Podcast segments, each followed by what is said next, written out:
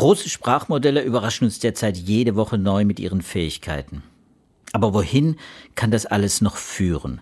Wird der Fortschritt jetzt einfach so weitergehen, bis unsere Computer uns Menschen bei vielen oder gar allen Tätigkeiten übertreffen? Oder haben die aktuellen Modelle grundsätzlich Limitierungen? Das alles wollen wir heute diskutieren. Und damit herzlich willkommen zu unserem Podcast Wissen. Ich bin Joachim Müller-Jung. Und ich bin Sibylle Ander. Wir sind beide Wissenschaftsredakteure im Ressort Natur und Wissenschaft der FAZ und FAS. Ich bin Biologe und begleite die Klimaforschung und die Medizin. Sibylle ist Astrophysikerin und Philosophin. Und Sibylle, heute das Thema Chat-GPT, Sprachmodelle, die großen Sprachmodelle, die seit einigen Monaten wirklich einen Hype ausgelöst haben. Die gibt es schon länger, drei, vier Jahre schon. Und jetzt allerdings ist so ein Zeitabschnitt erreicht, mein Gefühl, wo es nicht nur eben auch uns Journalisten beschäftigt, sondern die Politik auch insgesamt schon beschäftigt. Die Frage eben Vertrauenswürdigkeit und was können sie, wie menschenähnlich sind sie. Ich glaube, das sollte uns heute auch äh, besonders beschäftigen, weil du hast einen Artikel geschrieben mit der interessanten Überschrift äh, Der nächste Hype nämlich die Frage, ob es vielleicht demnächst neben den Sprachmodellen, über die wir vielleicht einführen, auch nochmal sprechen müssen, was die können und was das Besondere an diesen Sprachmodellen ist, ob es eben neben diesen Sprachmodellen auch Weiterentwicklungen gibt, die eine Art autonome Agenten bilden, die also selbstständig Dinge erledigen können. Ich habe, äh, ich bin ja auch ein Twitter-User und verfolge das auch und bin immer wieder erstaunt, wie viel da jetzt nicht nur auf den Markt kommt. Das sind hunderte von KIs, Anwendungen, die im Moment äh, quasi vermarktet werden sollen auf Basis solcher, solcher Sprachmodelle.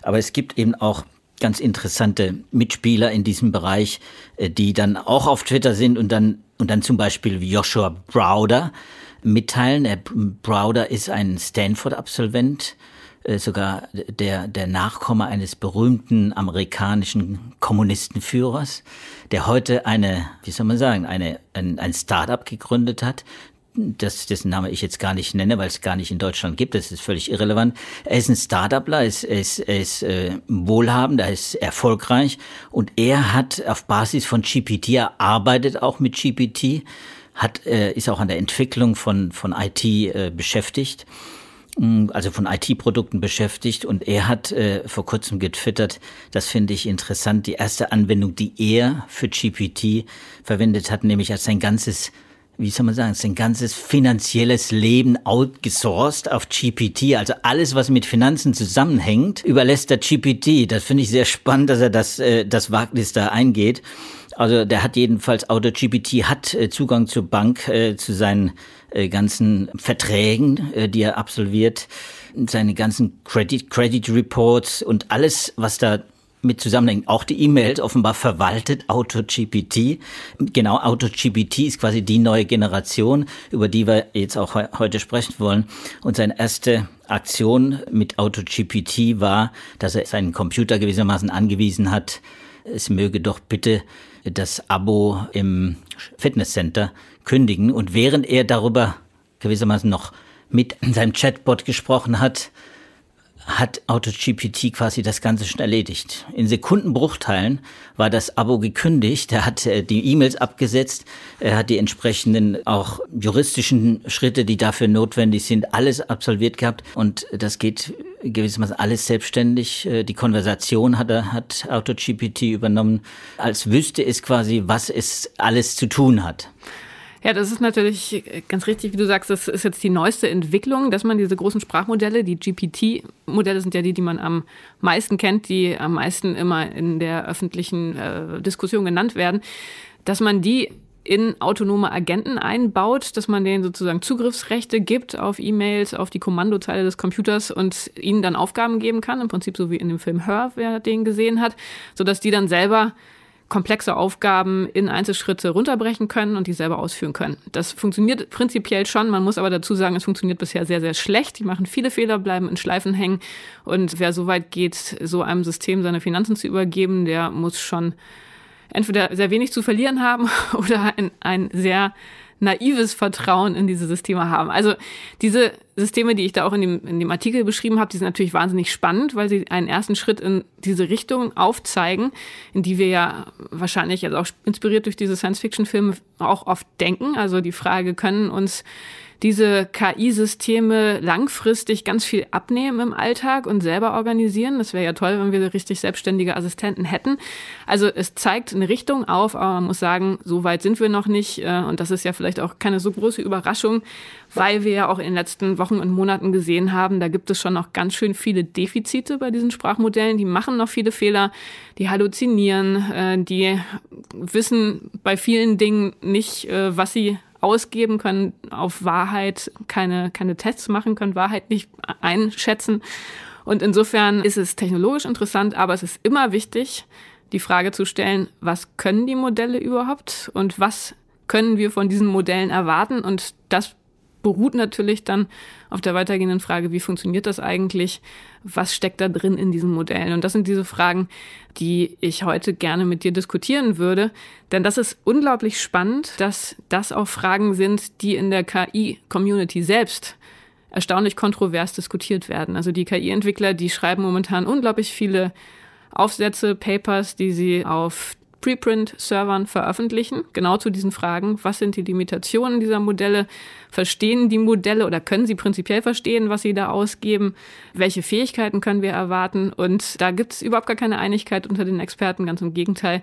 Bei vielen wichtigen Fragen ist die Community völlig gespalten.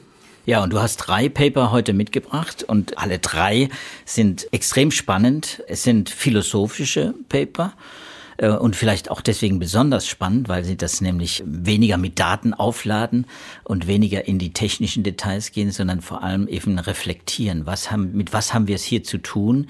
Wo sind die Begrenzungen, aber wo sind möglicherweise auch die Gefahren? Es ist interessant, dass du das sagst, dass es philosophische Papers sind, denn tatsächlich sind das äh, Linguisten und Computerwissenschaftler, die die geschrieben haben. Und das ist das, was ich natürlich an der Diskussion so spannend finde.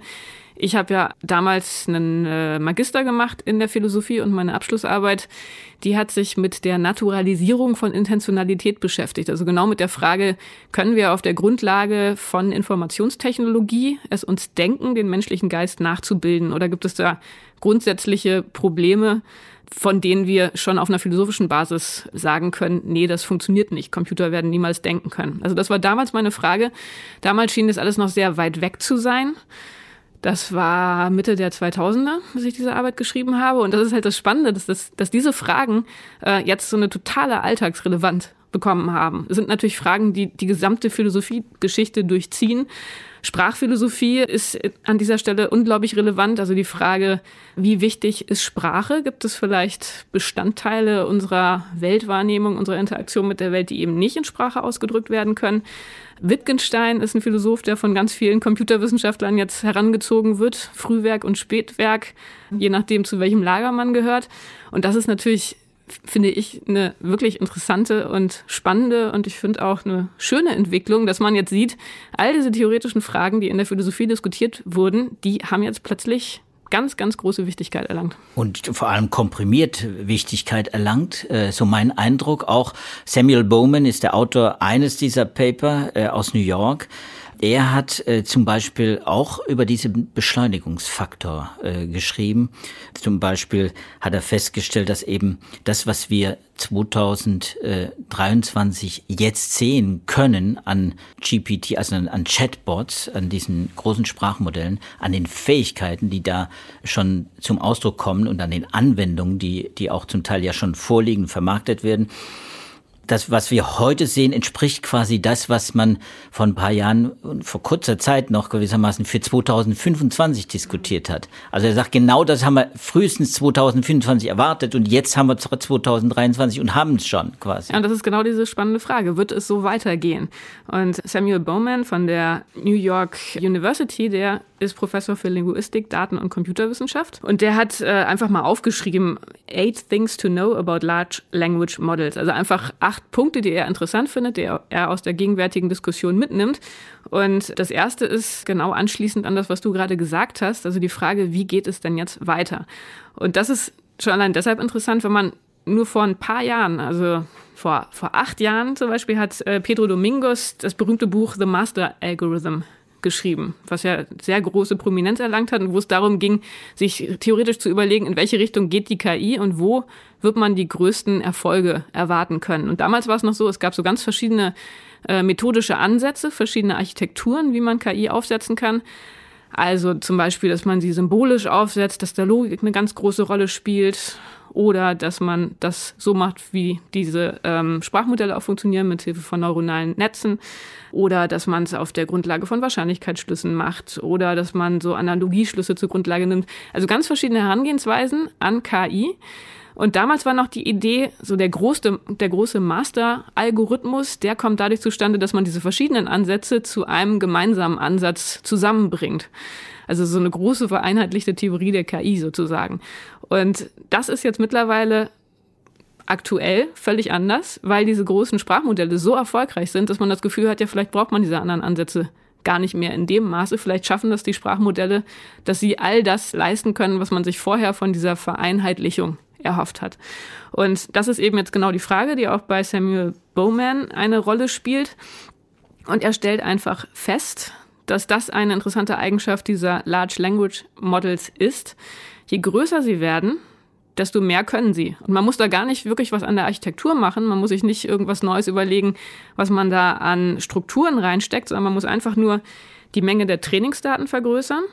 Man muss äh, die Modelle selbst größer machen, also eine größere Zahl freier Parameter da reinstecken und die Rechenzeit fürs Training vergrößern. Also das sind so die drei Dimensionen, die er nennt, die diese Skalierung ausmachen. Und wenn man diese Modelle skaliert, das ist das, was er in seinem Paper beschreibt, dann können sie automatisch immer mehr.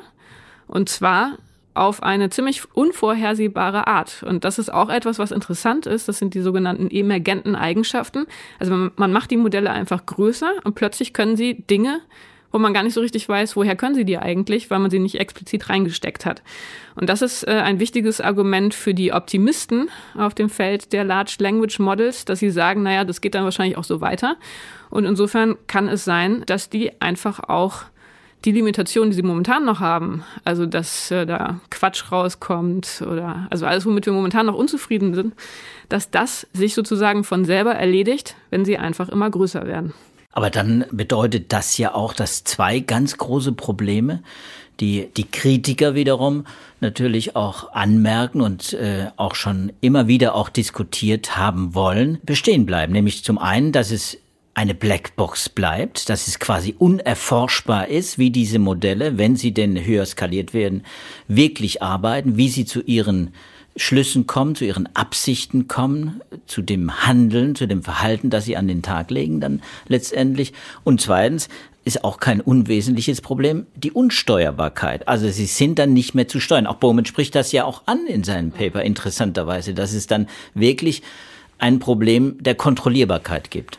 Genau, das sind zwei Punkte, die er nennt. Also einmal das Problem, dass die so komplex sind als neuronale Netze, dass es ganz, ganz schwierig ist zu sagen, was in ihnen passiert. Also man kann versuchen, sich das irgendwie indirekt abzuleiten, zu einem Großteil auch wirklich darüber, dass man ausprobiert, was sie können und was sie nicht können. Aber auch da schreibt er, es ist gar nicht so einfach, denn wenn man versucht, ein bestimmtes Ergebnis von ihnen zu bekommen, und man damit scheitert, dann kann es entweder daran liegen, dass das Modell es nicht hinbekommt, es kann aber auch daran liegen, dass man die Anfrage einfach falsch gestellt hat.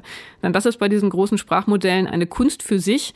Da muss man sich vielleicht nochmal vor Augen führen, die Sprachmodelle selbst, das sind wirklich nur Programme, die auf der Grundlage einer statistischen Auswertung von Trainingsdaten, also zum Beispiel von, von Texten aus dem Internet, eine statistische Verteilung der Wörter ableiten in einem Vektorraum, wo dann auch drinsteckt, welche Wörter in welcher Beziehung zueinander stehen.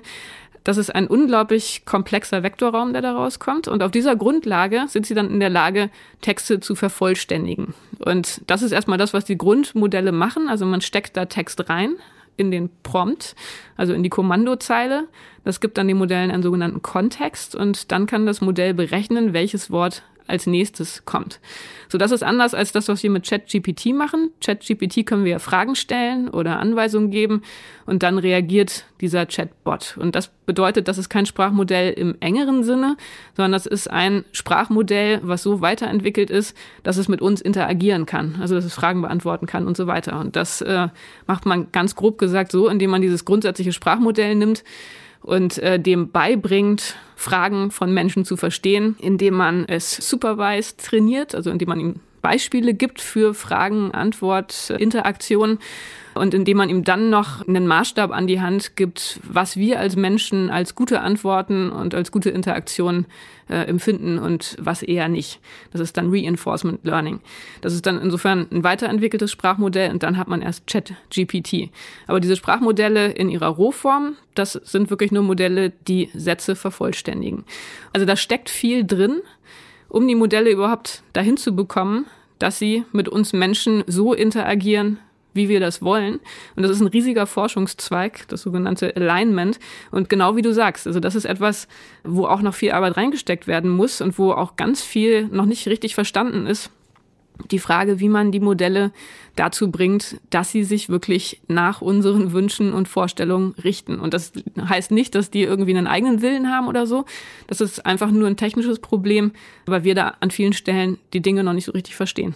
Das heißt dann aber nochmal übersetzen zum Verständnis, wenn so ein Modell weiterentwickelt wird, hochskaliert wird, wie das Bowman sich vorstellt, dann auch eigenständig Entscheidungen trifft, dass dann die Frage, ob da, ob da der Chatbots, ob der Anwender sich selbst darin wiederfindet oder ob er gewissermaßen befürchten muss, dass der, der Begründer dieser Software, äh, dieses Bots, äh, gewissermaßen da seine Spuren hinterlässt und damit quasi seine eigene Persönlichkeit hinterlässt, seine eigenen Werte auch, weil es ja auch wertebasierte Entscheidungen sein sollen, die am Ende getroffen werden und sind, letztendlich auch sind unter Umständen. Ja, das ist ein wichtiger Punkt, aber auch da muss man natürlich immer aufpassen, dass man sprachlich da keine falschen Fährten legt. Also natürlich entscheiden die jetzt nicht selber irgendwas und haben auch nicht selber irgendwelche Werte. Also die haben selber keine, philosophisch würde man sagen, intentionalen Zustände. Die haben keinen Charakter, die haben keine Wünsche, keine Vorstellungen, kein Wissen im Sinne, wie wir das umgangssprachlich verstehen. Aber diese Wertfrage, das ist natürlich eine interessante Frage. Und man würde ja erstmal denken, in den Sprachmodellen ist sowas wie so ein kollektiver Mittelwert von allem, was da in den Trainingsdaten reingefüttert wurde in die Modelle. Das ist im Prinzip dann auch erstmal so. Und das würde aber natürlich auch heißen, dass da jede Menge Mist drin steckt, was es ja auch tut. Und das ist insofern dann eine wichtige Arbeit für die, für die Firmen, also zum Beispiel in dem Fall OpenAI, dass die versuchen, dann durch diese nachrangigen Trainingsprozesse dem Modell beizubringen, was für eine Art von Antwort gewünscht wird und was eben nicht. Und insofern ist es eine Mischung aus Normen, aus Wertvorstellungen, die von den Unternehmen kommen und dem, was tatsächlich im Netz zu finden ist. Okay, aber diese Autarkie, die da erzeugt wird und auch gewünscht wird, wie jetzt zum Beispiel bei Browder, der natürlich ihm seinem Auto-GPT nicht die Anweisung gegeben hat, schreibe bitte die E-Mail an den Fitnesscenter, äh, stoppe die Überweisung äh, auf dem Bankkonto, sondern er hat einfach gesagt, ich möchte mein Abo beim beim Fitnesscenter kündigen und äh, das System hat alle Entscheidungen dann getroffen, wie es da vorgeht und und hat auch die entsprechenden Formulierungen dann auch weitergeschickt. Das heißt, solche Sprachmodelle haben natürlich dann auch Eigenschaften, äh, die wir, wie soll ich sagen, als menschliche Eigenschaften natürlich auch mit Entsche menschliche als autarke, als entscheidungsfähige und befugte Menschen natürlich auch äh, dann für uns reklamieren und und eigentlich auch exklusiv für uns äh, reklamieren. Das ist das, was wir ganz ungern viele Dinge, die wir ungern delegieren, aber die wir dann ja dann unter Umständen auch delegieren müssen, weil das System gewissermaßen, wenn wir eine Intention formulieren, äh, dann wirklich selbstständig auch arbeitet. Naja, was halt irgendwie ein bisschen schwer intuitiv zu verstehen ist, ist, dass da ja unglaublich viel Wissen und unglaublich viele Fakten in diesen Trainingsdaten drinstecken. Und da steckt auch ganz viel über uns Menschen drin, über unsere Zwecke, über unsere Wünsche, über unsere Einstellung. Und im Prinzip ist das ja alles etwas, worauf das Modell zugreifen kann. Und das ist auch etwas, was sehr intensiv diskutiert wird, was das denn eigentlich heißt. Also man kann dem Modell dann zum Beispiel auch ähm, sozusagen eine emotionale Färbung mitgeben im Prompt, also so wie man die Anweisung gibt.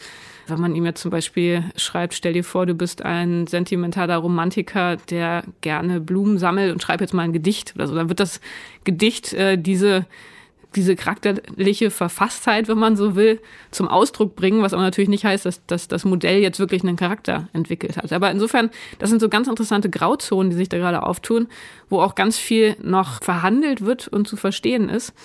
Und ich meine, wenn man das jetzt mal auf eine Frage runterbrechen würde, dann äh, wäre ja die Frage, verstehen die wirklich das, was sie da ausgeben?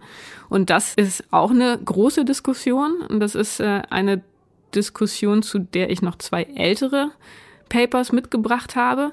Da gibt es natürlich unglaublich viel davon und zu diesem Thema. Und diese beiden Artikel habe ich im Grunde nur mitgenommen. Also den einen, weil er relativ aktuell ist, äh, von Murray Shanahan, Professor in kognitiver Robotik in London am Imperial College.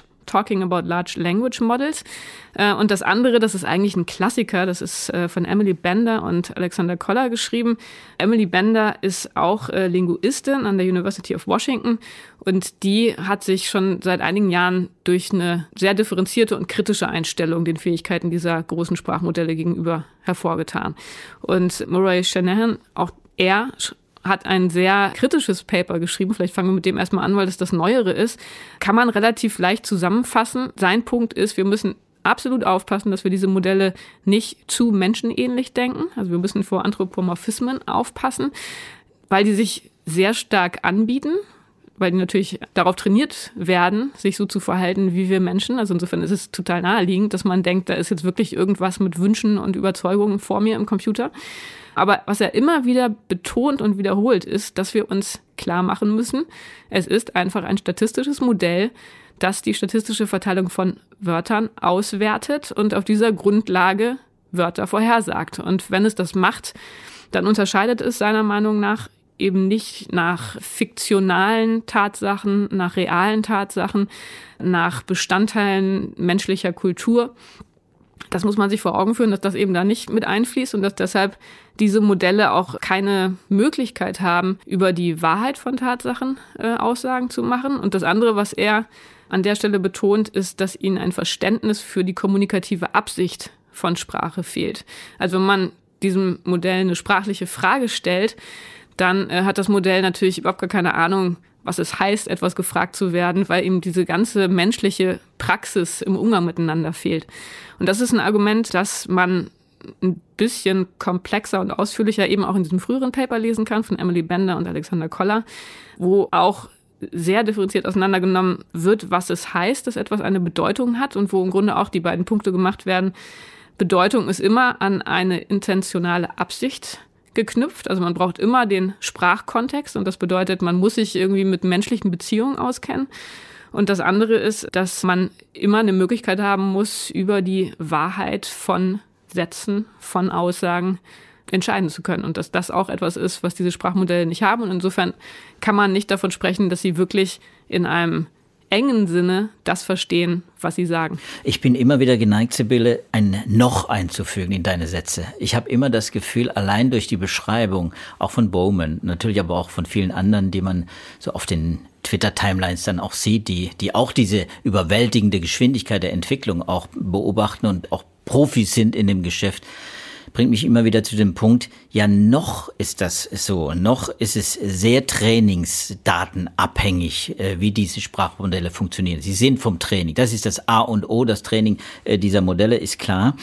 Und ich kann auch nachvollziehen, was Shanahan da sagt, als er darüber spricht, Anthropomorphismen, die blühen im Moment jetzt gerade aktuell und das ist einfach ein Hype, das ist also völlig überzogen. Man darf das nicht zu stark vermenscheln. Finde ich auch völlig richtig, wenn wir, du hast schon gesagt, ja, diese Simulation, die ja die ja abgearbeitet werden von den Chatbots. Äh, das sind Simulationen. In der Biologie würden wir sagen, das ist Mimikry, mehr ist es nicht. Das, da steckt nicht wirklich eine Biene dahinter, die sieht nur aus wie eine Biene oder da steckt keine Schlange, äh, die da im Baum sitzt, sondern das ist ein Insekt, das sich äh, geschickt als Schlange tarnt, um nicht um nicht äh, gefasst zu werden, um nicht zur Beute eines Vogels zu werden.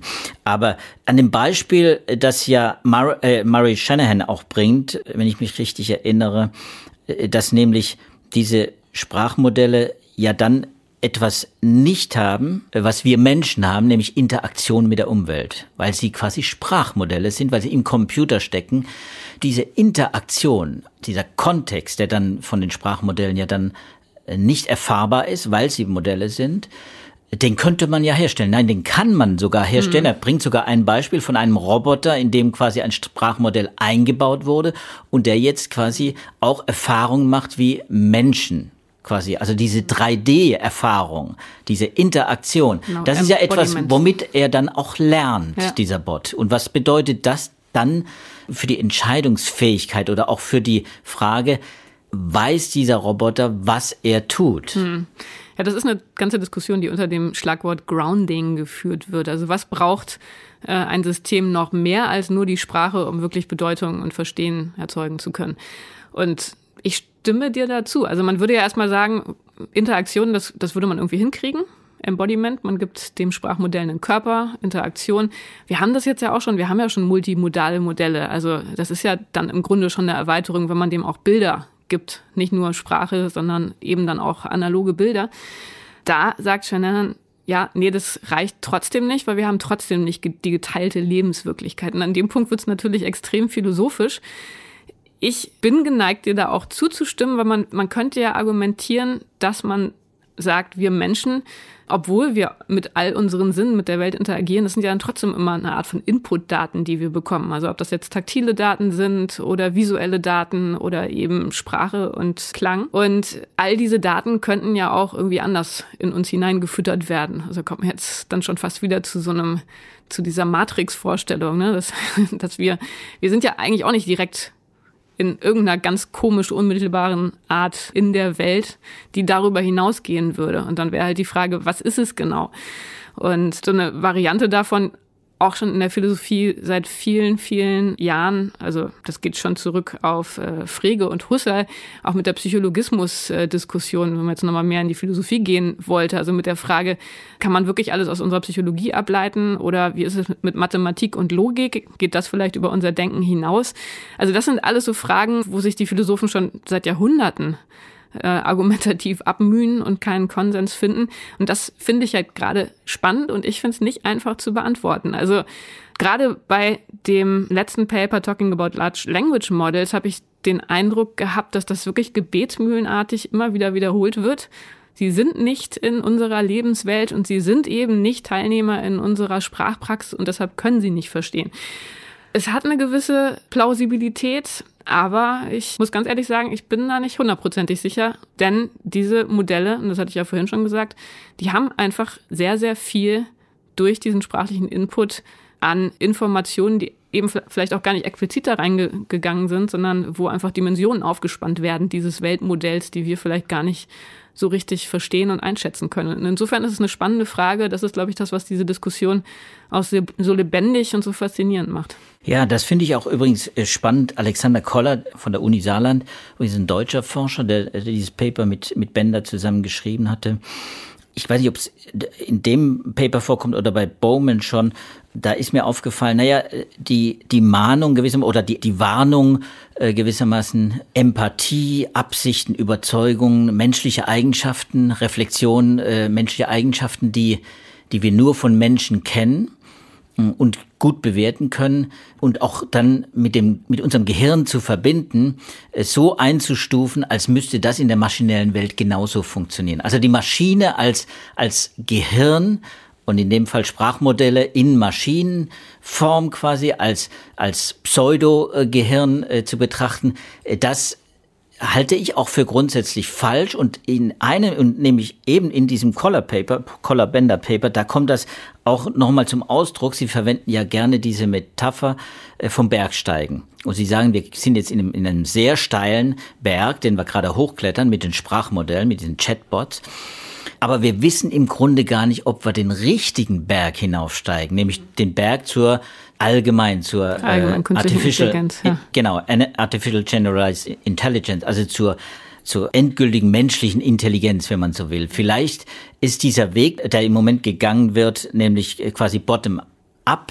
Wir entwickeln einfach weiter, so im Sinne von Bowman. Wir, hoch, wir skalieren das hoch äh, das System. Und dann kommen wir schon dahin, dass es so funktioniert wie ein menschliches Gehirn. Und das, dann ist es quasi ein menschliches Gehirn.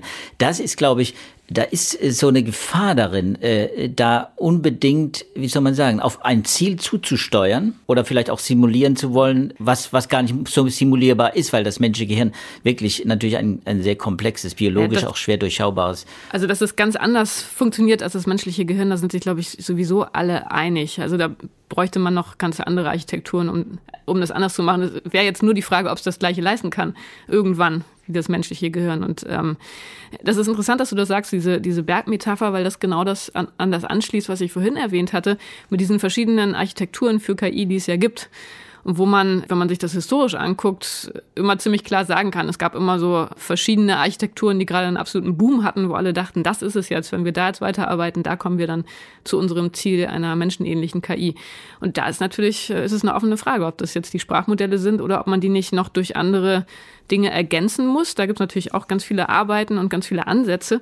Und da ist es natürlich auch schon naheliegend, wenn man jetzt äh, sagen würde, ich möchte jetzt ein Modell, was wirklich eigene Wünsche hat und einen eigenen Antrieb, dann müsste man das schon irgendwie implementieren. Also dann müsste man irgendeine Kontrollfunktion da reinbringen und dem Modell eigene Bedürfnisse zugestehen.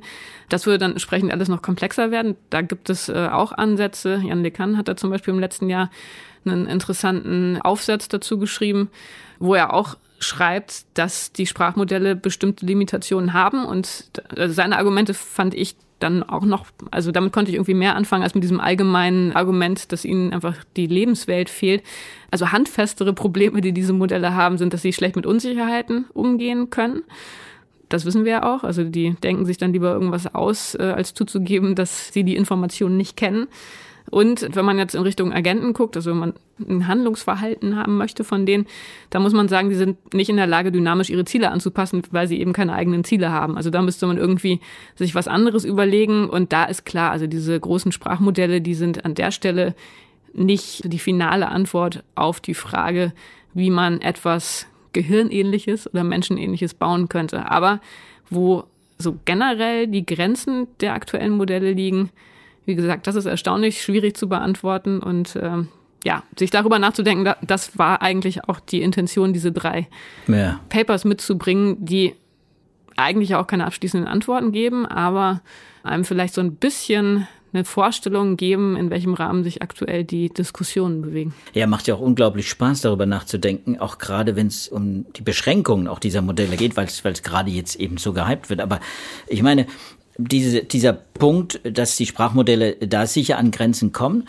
den finde ich sehr spannend. Ich komme da sofort zu eigenen Fantasien und denke mir, naja, wenn es läuft wie bei den Smartphones, wo wir quasi Apps haben, die sich dann gewissermaßen die Lücken füllen, die ergänzen, die quasi als Einzelmodule arbeiten, aber eben auch mit anderen Modulen zusammenarbeiten können und wir sie so auch nutzen können, dann kann man sich ja vorstellen, dass da neben den Sprachmodellen eben auch diese anderen Einheiten, Lerneinheiten quasi implementiert werden, die, die eben über ja, empathisches Verhalten oder eben auch diese Intention, äh, die man, die man braucht, um, um Werturteile, auch Werturteile fällen zu können, die das dann vielleicht leisten können eines Tages. Hältst du das für möglich? Hältst du das für denkbar? Das ist so, so eine Art modular aufgebaut, wie ein Roboter, der ist ja auch modular aufgebaut. Der hat motorische Einheiten, wie der Mensch ja auch. Im Gehirn motorische Einheiten, der hat assoziative Einheiten, das Großhirn, das vieles zusammenfasst, aber eben dann auch Gedächtnis mit dem Hippocampus im Gehirn. Ich, das ist ja modular aufgebaut, auch wenn es dann zusammen als Netzwerk funktioniert nur. Ja, sowas gibt's ja auch schon tatsächlich. Also es funktioniert noch nicht so gut wie unser Gehirn und wie bei uns, aber die Ansätze, die gibt es. Das ist alles wahnsinnig spannend und ähm, ja, also ich, ich freue mich drauf, das jetzt in den nächsten Jahren weiter zu verfolgen. Ich bin mal gespannt, ob die aktuelle Dynamik weiter fortgesetzt wird, denn momentan ist es ja wirklich atemberaubend, wie schnell das geht und äh, was sich da tut. Ja, ich sehe in deinen Augen, du, du strahlst, du freust dich drauf. Ich will aber nur zu bedenken geben, Bowman hat es auch angesprochen, äh, und das wird auch immer wieder thematisiert. Das müssen wir am Ende vielleicht auch thematisieren. Ich als Katastrophiker äh, und als ja, Apokalyptiker ja. darf das. Es geht immer natürlich auch um das Versagen, nämlich das katastrophische Versagen von diesen KI-Modellen, genau, wenn sie in wichtig, dass man sich darüber Gedanken macht, was sie können und wo die Grenzen liegen. Denn das ist das, ich glaube, das ist die größte Gefahr, dass wir sie überschätzen und uns in die Irre leiten lassen und ein falsches Vertrauen aufbauen, das dann an vielen Stellen doch nicht gerechtfertigt ist. Genau. Und Bowman erinnert daran, dass ein Großteil der Experten, die wirklich etwas davon verstehen, die täglich damit arbeiten, eben auch diese Sorge auch haben. In verschiedenen Umfragen bei den Profis findet man Angaben in, bei Bowman zwischen 10 und 36 Prozent, glaube ich, wenn ich mich richtig erinnere, werden genannt, glauben eben, dass es möglich ist, dass es zu diesem katastrophischen Versagen von KI kommt, wo es quasi uns als Menschen auch sabotiert. Nicht nur, dass es Arbeitsplätze raubt, das ist auch jetzt eine große Diskussion, dass naja, diese die Chatbots. Informationsgeschichten, ne? Ja. also die ganzen Propagandasachen. Also da, da äh, droht Gefahr aus vielen Richtungen. Und deshalb ist es gut, dass es gerade öffentlich so intensiv diskutiert wird. Sehr gut, aber wir müssen irgendwann auch einen Schluss finden, einen Punkt finden, wo wir dann das abschließen und wir werden sicher noch öfter auch, vielleicht auch in konkreten Einzelfällen auch einfach mal ein bisschen äh, drüber diskutieren, was das bedeutet im Einzelnen, wie es genutzt werden kann äh, einerseits und wie es andererseits eben auch zu ja, Fehlleistungen kommen kann und zu Fehlentwicklungen. So, und das war unser heutiger Podcast FAZ Wissen. Schreiben Sie uns, wenn Sie selbst Anregungen für Themen haben, unter dem Stichwort Podcast an wissenschaft.faz.de. Wie immer, wir versuchen das abzuarbeiten und wir haben einen interessanten Hinweis, zum Beispiel nach unserem letzten Podcast gehabt, dass man doch einiges von dem, was wir dann sprechen, auch gerne nachlesen würde.